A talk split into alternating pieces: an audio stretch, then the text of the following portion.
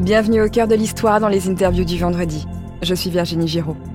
Aujourd'hui, je reçois Frédéric Ancel, docteur en géopolitique, habilité à diriger des recherches et maître de conférences à Sciences Po Paris.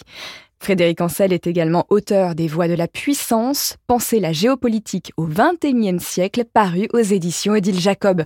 Bonjour Frédéric Ancel. Bonjour. Vous avez organisé les 13e assises nationales contre le négationnisme qui ont eu lieu à l'Assemblée nationale en février 2023. Lors de ces assises nationales, vous êtes revenu sur l'histoire de la Shoah, des génocides du peuple arménien et du peuple Tutsi. Et le 15 décembre 2022, le Parlement européen a reconnu comme un génocide l'Holodomor, l'extermination par la faim en ukrainien. L'Holodomor, c'est le nom donné à la famine orchestrée par l'Union soviétique de Staline, qui aurait tué entre 3 et 5 millions d'Ukrainiens entre 1932 et 1933. C'est un événement historique qui nous rappelle l'actualité de la guerre en Ukraine, malheureusement. Le Parlement européen a reconnu ce massacre comme un génocide, mais pas l'Organisation des Nations Unies. Est-ce que vous pouvez déjà nous expliquer pour commencer ce qu'est un génocide? Oui, oui, crime commis dans l'intention de détruire tout ou partie un groupe national, ethnique, racial et religieux. Fin de citation. Pour la première fois, la définition du génocide est établie en 1943, donc en pleine Shoah, par un juriste juif polonais, Raphaël Lemkin. Et sa définition, elle se fonde notamment sur ce qui s'était produit déjà avec le génocide arménien, vous avez rappelé à juste titre en 1915. Et ça fait depuis force de loi. Alors quand je dis depuis, il a fallu attendre quelques années, mais au procès de Nuremberg, on évoque déjà des crimes d'agression, des crimes contre l'humanité, mais ce n'est qu'en 1948, hein, le 10 décembre, que euh, est inscrite au, frontispice des institutions internationales la Convention pour la prévention et la répression des génocides. Et là, pour le coup, s'ajoute un certain nombre d'éléments. Alors, je les donne hein, pour être extrêmement euh, précis et, pour ne pas galvauder les termes tels qu'ils se présentent. Hein, ces éléments-là. Meurtre de membres d'un groupe on ne dit pas de quel groupe il s'agit, hein. Euh, atteinte grave à son intégrité physique ou mentale. Là, on comprend déjà mieux, je précise que les viols massifs sont constitutifs des génocides. Soumission intentionnelle, là c'est moi qui insiste, intentionnelle à des conditions d'existence devant entraîner sa destruction physique totale ou partielle et enfin mesure visant à entraver les naissances. Voilà. Aujourd'hui, on en est là. Le droit international euh, reconnaît euh, trois grands génocide hein, du XXe siècle, le mhm. génocide arménien, le génocide juif et effectivement le génocide des Tutsis rwandais en 1994. Donc il n'y en a que trois et l'Holodomor justement est en question puisque, comme je l'expliquais en introduction, euh, c'est un génocide qui a été organisé par la fin euh, sur la volonté de Staline en Ukraine entre 32 et 33. Il y a eu d'autres génocides aussi ou du moins considérés comme tels. L'Allemagne reconnaît avoir euh, exercé une sorte de génocide sur les Herero et les Nama en Namibie à l'époque coloniale.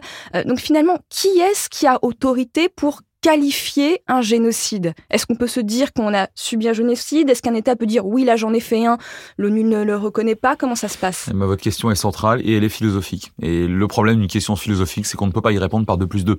Autrement dit, c'est reverdilisé, il n'y a pas d'amour, il y a que des preuves d'amour. Ben, il n'y a pas de génocide, il y a que des preuves de génocide, ou plus exactement, des critères.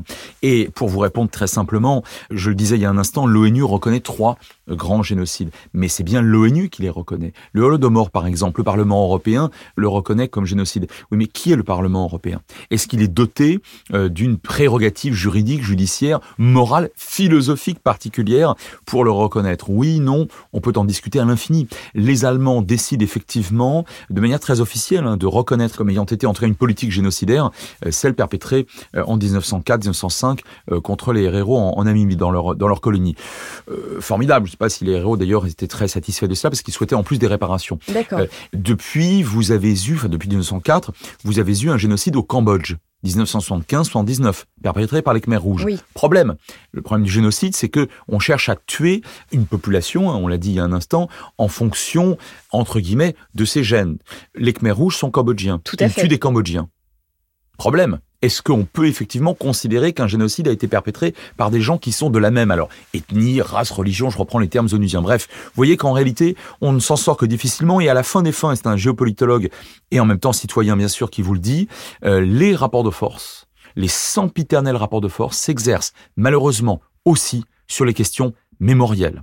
C'est-à-dire Eh ben, c'est-à-dire que si vous êtes doté, allez, par exemple, au hasard bien sûr, hein, d'un siège permanent au Conseil de sécurité vous permettant d'exercer un droit de veto, ben, vous allez défendre, d'abord vous allez vous défendre vous-même, à moins que vous soyez schizophrène, c'est rare, vous allez défendre vos alliés. Prenons un exemple extrêmement concret, il y a quelques années de cela, la Birmanie chasse un peu plus d'un million de Rohingyas musulmans dans des conditions épouvantable. Et la plupart des ONG reconnaissent qu'il s'agit d'une politique ayant mené de, près ou de loin un génocide.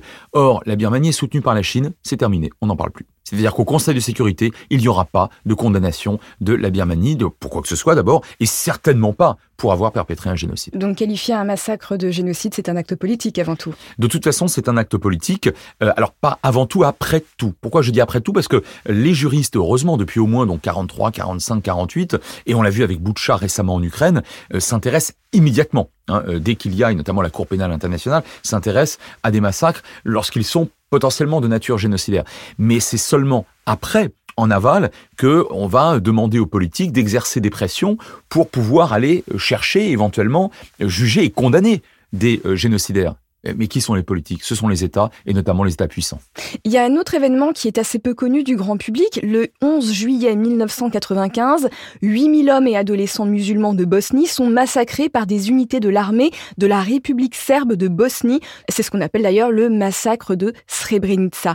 Frédéric Ancel, ces crimes, est-ce qu'ils peuvent être ou sont considérés comme génocidaires par l'ONU? Ah bah en tout cas, le tribunal pénal international pour l'ex-Yougoslavie a considéré qu'effectivement il y avait eu génocide. Alors ce qui est intéressant, c'est que on a là un massacre, je mets bien évidemment des guillemets au mot qui suit, de seulement je dis bien entre guillemets, seulement 8000 personnes.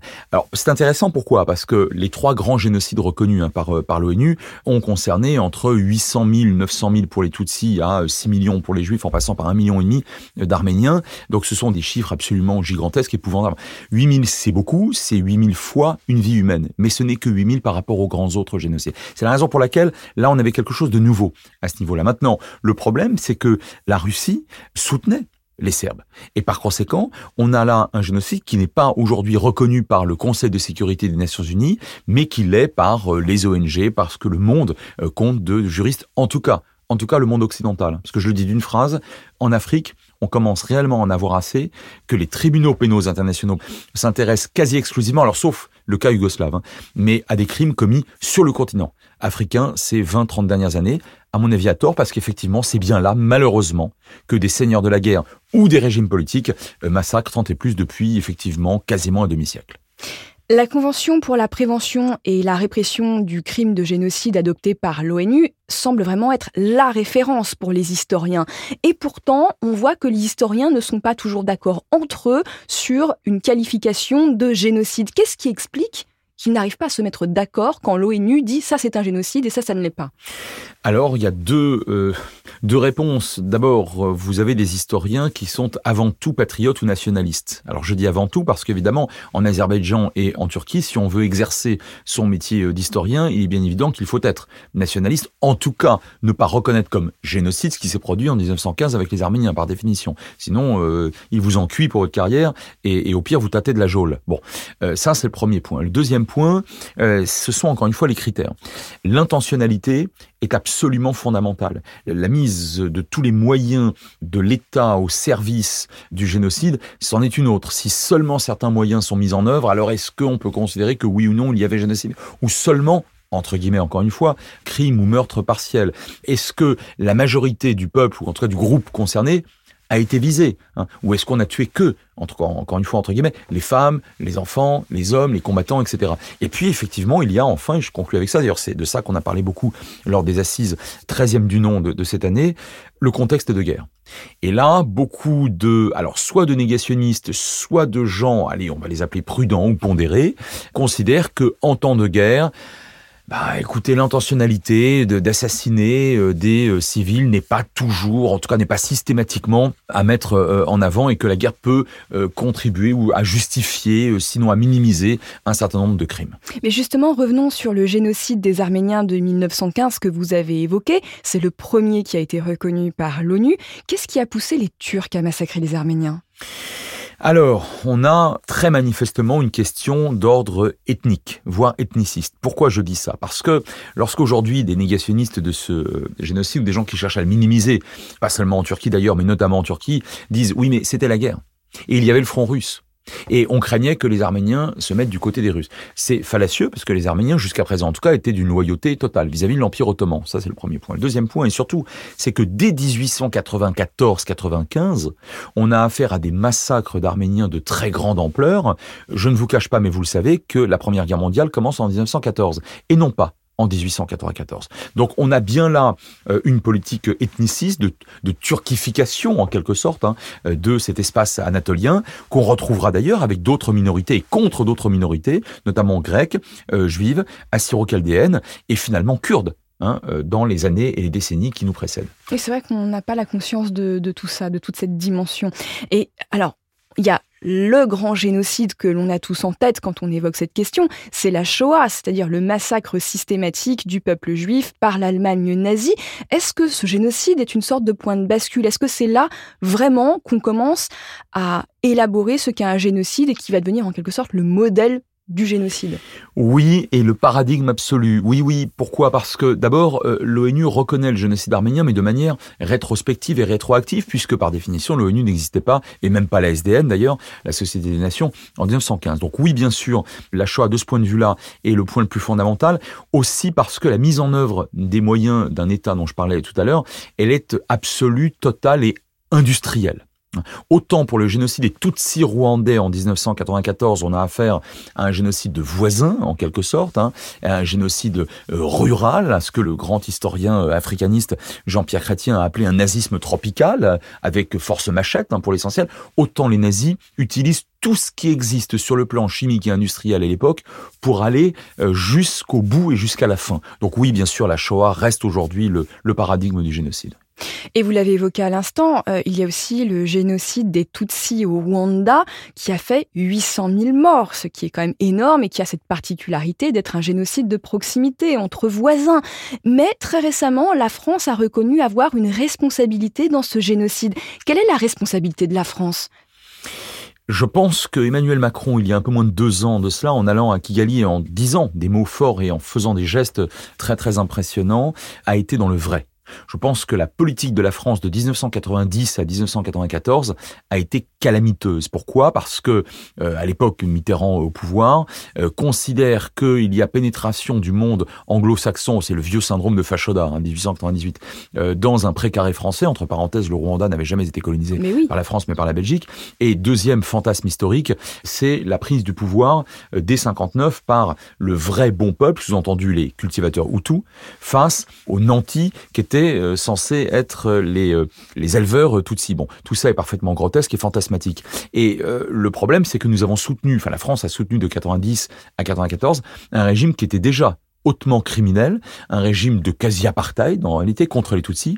Et lorsqu'est déclenché le génocide, eh bien malheureusement la France qui, qui avait des relations, des liens politiques très forts avec le pouvoir euh, en place, n'a pas fait suffisamment, c'est le moins qu'on puisse dire, et, euh, et au pire, euh, a été jusqu'à continuer à vendre des armes aux génocidaires, quoi, jusque y compris pendant le génocide, alors même qu'il y avait embargo sur les armes de l'ONU et qu'on savait parfaitement, puisque le ministre des Affaires étrangères de l'époque lui-même, Alain Juppé, avait reconnu dès avril 94, dès fin avril, le génocide commence le, le 6 avril au soir, qu'il y avait génocide. D'ailleurs, de manière courageuse. Le terme est un terme très fort, bien évidemment, et qui implique une intervention onusienne. Alors, à peu près personne n'a rien fait, certainement pas les Américains, mais le problème, c'est que la France, elle pouvait faire davantage. Elle ne l'a pas fait, et c'est la raison pour laquelle, effectivement, je pense qu'Emmanuel Macron a, que l'initiative mémorielle d'Emmanuel Macron a été tout à fait bienvenue. Frédéric Ancel, je vais vous poser une question naïve, mais pourquoi la France a continué à vendre des armes? Pourquoi, à minima, ne s'est-elle pas mise en retrait? On a considéré, je crois pouvoir l'affirmer, par pertes et profits, on a passé par pertes et profits le génocide pour des, pour des intérêts prétendument bien compris, je dis bien prétendument bien compris, à savoir soutenir un régime qui euh, devait rester un régime ami, sinon inféodé, à la France contre euh, des rebelles Tutsis qui, eux, n'étaient pas nos alliés. Bon, tout ça est tellement désespéré désespérément fantasmatique que pour un géopolitologue, c'est encore plus irritant. Hein. On n'est on même pas en réalité sur une véritable réelle politique euh, qui, euh, qui aurait pu euh, s'appuyer sur des éléments concrets et objectifs. Hein. Moralement, ça aurait déjà été très grave, mais au moins, puisqu'on sait que les États n'ont que des intérêts, comme disait Hegel, on aurait pu comprendre, pas approuver, mais comprendre la politique d'un État. Là, même pas. Et c'est la raison pour laquelle je pense que ceux qui continuent aujourd'hui à nier ou à minimiser le rôle calamiteux de la France à l'époque sont dans le tort et qu'Emmanuel Macron a eu raison. Merci pour cet éclairage passionnant sur ces questions génocidaires qui sont extrêmement complexes. On y voit beaucoup plus clair grâce à vous. Je rappelle que votre dernier ouvrage, Les voies de la puissance, penser la géopolitique au XXIe siècle, est paru aux éditions Odile Jacob. Merci Frédéric. Merci à vous. Merci à tous nos auditeurs de nous avoir écoutés. Au cœur de l'histoire est un podcast original Europe Studio. Je vous dis à très bientôt sur votre plateforme d'écoute préférée.